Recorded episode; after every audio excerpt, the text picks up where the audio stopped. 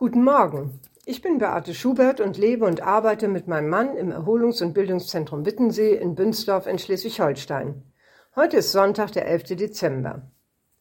Haben Sie schon Ihren Wunschzettel geschrieben? Was würden Sie aufschreiben, wenn Sie die Gelegenheit hätten? Als unsere Kinder im entsprechenden Alter waren, wurden ihre jeweiligen Wunschzettel immer länger. Wir versuchten möglichen Enttäuschungen vorzubeugen und erinnerten sie daran, wünschen kann man sich alles. Das heißt aber nicht, dass man auch alles bekommt. Es ist eine Überraschung. Ich hörte einmal, wie unsere Tochter zu ihrem Bruder sagte, wir haben Glück, wenn es kein weiches Geschenk ist. Sie wollte eben lieber etwas zum Spielen und nicht so gerne Kleidung geschenkt bekommen. Unvergessen auch der legendäre Satz auf dem Wunschzettel meines Bruders in Kindertagen. Als einziger Wunsch stand dort keine Bücher. Manche jungen Eltern antworten ihren Kindern auf die Frage, was sie sich denn wünschen, brave Kinder. Wunschzettel gehören fest zur Weihnachtszeit dazu. Sie erhöhen bei den Kindern die Vorfreude und erleichtern es den Eltern herauszufinden, womit sie ihren Kindern eine Freude machen können. Dabei hat Weihnachten doch ursprünglich gar nichts mit Wunschzetteln zu tun. Oder doch? Ich habe mich gefragt, was würde Jesus auf seinen Wunschzettel schreiben? Was wünscht er sich von uns? Was meinen Sie? Ist doch ganz klar, denken wir vielleicht, brave Kinder.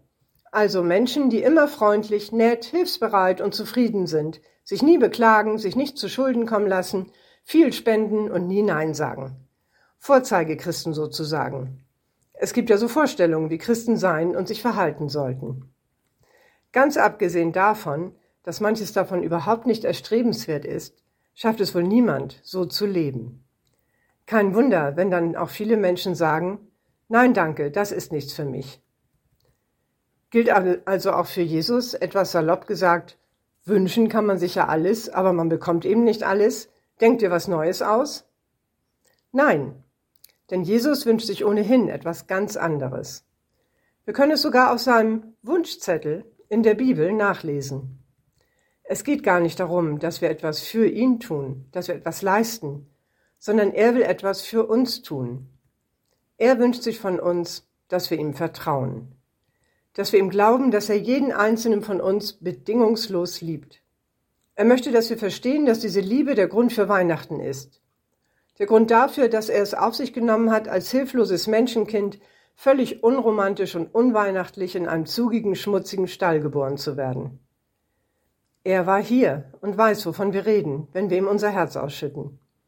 Er streckt die Hand aus und sagt, Komm, schlag ein, vertrau mir.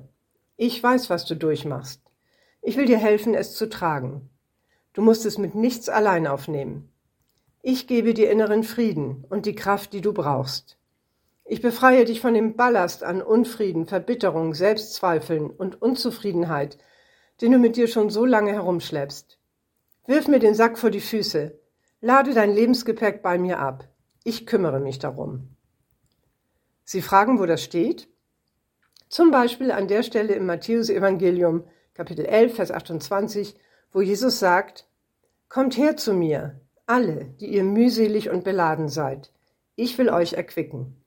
Oder nach der Übersetzung der Hoffnung für alle, Kommt alle her zu mir, die ihr euch abmüht und unter eurer Last leidet. Ich werde euch Frieden geben.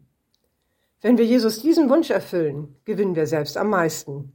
Es wird hell in unseren Herzen. Frohe Weihnachten.